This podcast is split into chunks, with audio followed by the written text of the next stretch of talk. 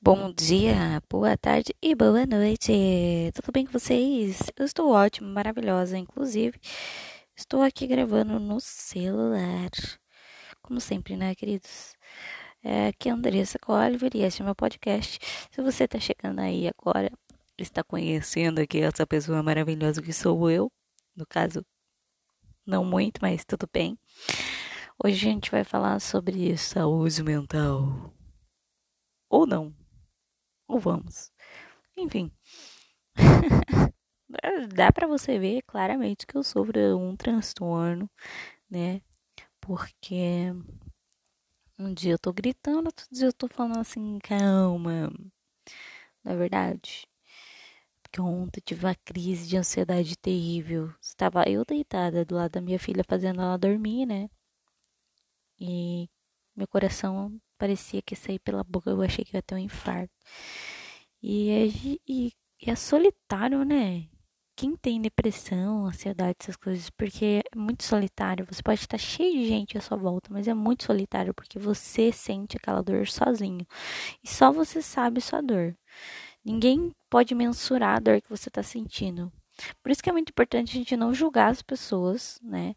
Pelo que a gente acha que elas estão passando. Ou se, ah, eu tenho depressão, é, ah, eu sei o que você está sentindo. Não, você nunca vai saber o que o outro está sentindo, porque você não está na pele da outra pessoa. Você nunca pode achar que o seu problema é maior, que o seu problema é igual, porque nunca vai ser igual. Então é uma coisa assim que a gente tem que levar em consideração, né? Que as pessoas não levam. Que a, as pessoas vão muito no achismo. Ah, porque eu passei, eu já eu sei como é depressão, eu passei por isso, então eu vou é, é, ela não pode fazer isso, ela não pode fazer aquilo, ela, ela consegue sim, porque se eu conseguir, entendeu? Tipo, apontando dedos, tá ligado? Eu não faço isso, então ela não deveria fazer isso, porque eu tenho depressão, eu passei. Então, tipo, acho que isso é muito pesado para você fazer. Pegar e apontar o dedo na cara da pessoa, né? Eu acho isso muito, muito, muito pesado.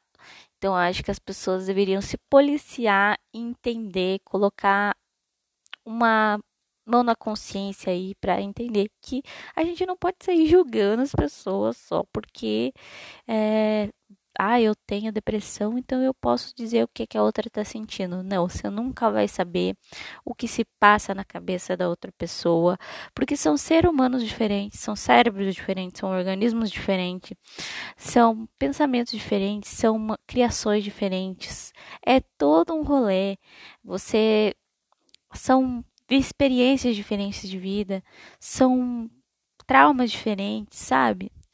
Então, assim, é muito triste ver que as pessoas ainda têm esse pensamento e julgamento sobre pessoas que têm a saúde mental debilitada, como depressão, ansiedade, bipolaridade, é, enfim, todas essas doenças piores, né, que a gente sabe que tem várias. E é complicado, né? E eu vi que é muito solitário. E além de solitário, ainda tem a galera apontando o dedo na cara da gente querendo diagnosticar a gente, querendo falar que o que a gente deve ou não deve fazer, sendo que nem é um especialista, né? Tem muitos médicos aí, muitos psico, psiquiatras, psicólogos, que são pessoas horríveis também. Eu não cheguei a passar por isso, mas vi muitos relatos de pessoas com é, terapeutas tóxicos e, enfim, médicos tóxicos, whatever. E é complicado, né, a gente passar por isso sozinho internamente, né? Que às vezes a gente tá cheio de pessoas à nossa volta, mas internamente a gente tá sozinho. Porque a dor é única. Essa é a palavra, a dor é única. É única exclusiva. Não vai ter igual. Você sabe o que tá passando por dentro. É a mesma coisa falar assim: Ah, eu tô com câncer. Ah, porque eu tive câncer, eu sei. Entendeu? Talvez não seja tão igual, mas a dor que a pessoa sentiu nunca vai vai ser a mesma dor que a outra pessoa que tem câncer também sentiu, porque são dores diferentes, são resistências diferentes. Tá, ficou redundante já o que a gente está conversando aqui. Mas sobre isso, eu tava um pensamento. Hoje o podcast, se vocês perceberam, é um pouco mais sério, né, querida? Querido que tá me escutando. Hoje o podcast é um pouco mais sério porque, ai, precisava conversar isso com vocês, né? A gente já começa aí a pensar que não existem políticas públicas que é, auxiliem pessoas que têm é, esses tipos de doenças mentais. Existem programas, existem lugares, só que os profissionais da saúde, principalmente quando você é internado, tenta se matar, enfim, não estão preparados. Tem uma criança gritando. Não estão preparados para, né, receber essas pessoas, principalmente. Eu tive uma experiência horrível, tá? Quando eu tentei me matar. E as pessoas só levam a sério que você tem depressão, que você tentou suicídio, se você tiver à beira da morte mesmo, sabe? Se você tiver, sei lá, morto praticamente, sabe? Então, tipo, eles não vão te levar a sério. Vão tratar você insignificante, vão rir da tua cara, como aconteceu comigo. O enfermeiro riu da minha cara. Ah, aquela ali tá com depressão. tipo assim, sabe? Então eu acho que não existe um lugar certo para as pessoas e não existe profissionais preparados para isso, sabe? Eu acho muito sério isso, porque se a pessoa tem depressão e ela ainda é, vamos dizer assim, ignorada ou sei lá, as pessoas tentam desvalidar a dor dela, que é o caso de um profissional de saúde que não deveria fazer isso, é, é muito grave principalmente pessoas. Então, eu acho que as pessoas que têm depressão, que tentam se suicidar aqui no Paraná, pelo menos aqui em Curitiba, não tem é, esse apoio. É, deveria ter uma ala de um hospital que é restrita a esses casos, que são muito delicados, né? Não existe. O pós também é terrível, sabe? Você tem que ir pro CRAS, lá você vai para uma psicóloga. Essa psicóloga ainda vai questionar se você tem depressão ou não, se você precisa tomar medicamento, você tá lá sofrendo. A primeira vez que eu fui lá, ela pegou e meio que, que sabe, quis dizer que, né? Aí no outro dia que eu porque eu não tava num dia de crise, eu tava normal, sabe? E eu contei e relatei o que, que, ela, que eles estavam falando. Aí o que aconteceu? Peguei e fui, é, fui novamente no outro dia. No outro dia eu tava uma crise terrível, chorei um monte. Aí que ela foi me passar para psiquiatra, porque você passa por um psicólogo, depois para um psiquiatra.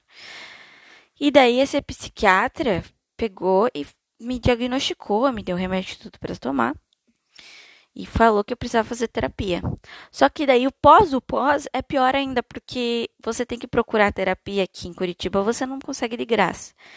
Eu, desempregada, fodida, tendo que tomar um remédio, que não tinha nem dinheiro para pagar, a sorte que eu tinha o meu namorado, Mike, que é meu marido, na verdade. e aconteceu que ele pagou, né, o remédio para mim, porque eu não tinha um real para comprar o remédio, né? Eu ganhei amostras também do, do médico no dia. E o pós, como que você vai fazer uma terapia? Hoje tem terapias gratuitas, né? Mas onde que eu procuro? Onde que eu vou? Eu tenho muitos problemas, sabe? Tipo, ir atrás das coisas também, né? Porque eu fico insegura, eu não tenho dificuldade de conversar com pessoas estranhas dos meus sentimentos. Eu conversei com o psiquiatra no dia, conversei com aquela psicóloga, mas, gente, parecia que foi o dia mais, um dos dias mais difíceis da minha vida. Tem tanta coisa difícil que eu vivi, mas foram um, um, um dos dias mais difíceis da minha vida. E foi horrível. Eu ter que contar coisas assim que aconteceram comigo. E eu não tive coragem de contar tudo, sabe? Não tive coragem de contar o que aconteceu comigo quando era criança. Enfim, não tive coragem de contar nada. do que aconteceu comigo.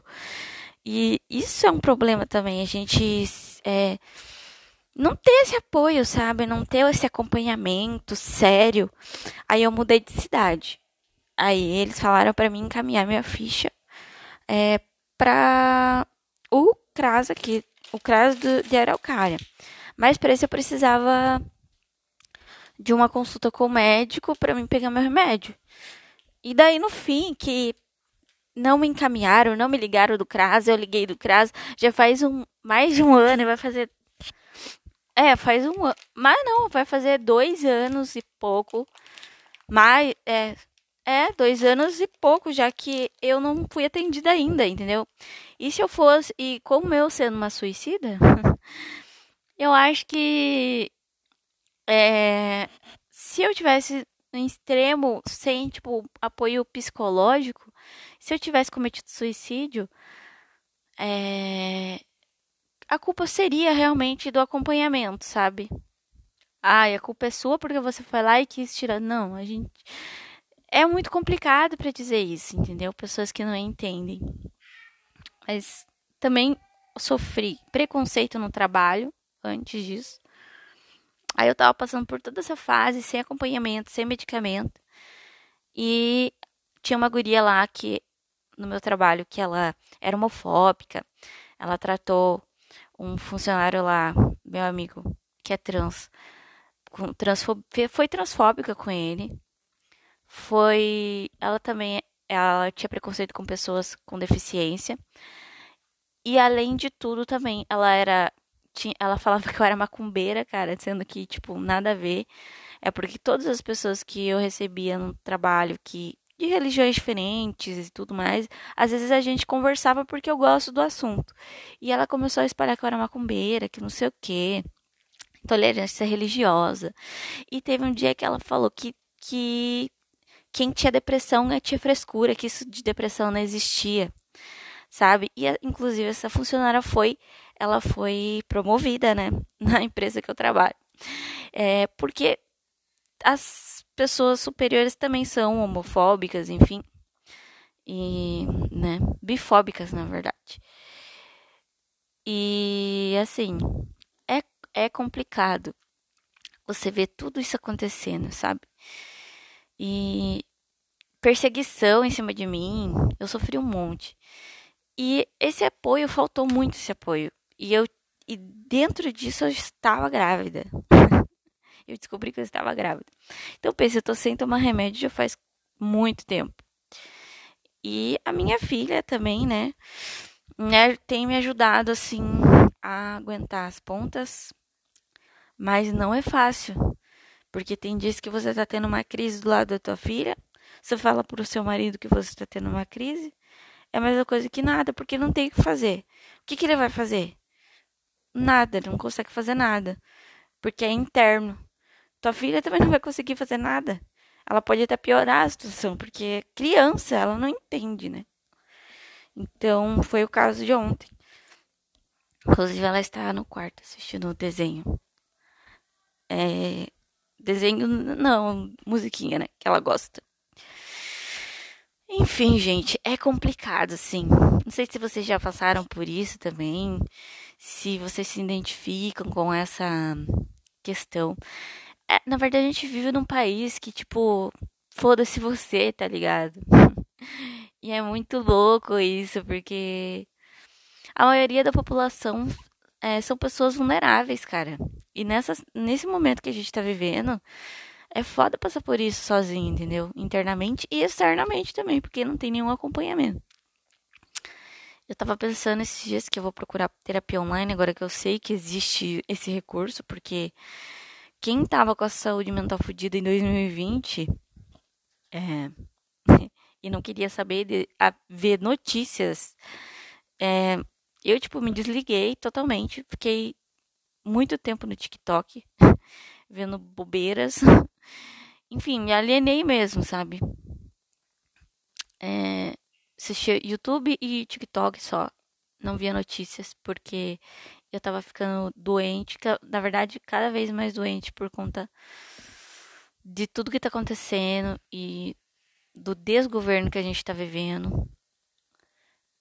E cada dia, e por eu entender, sabe, sobre política minimamente, eu sei o que tá acontecendo, né?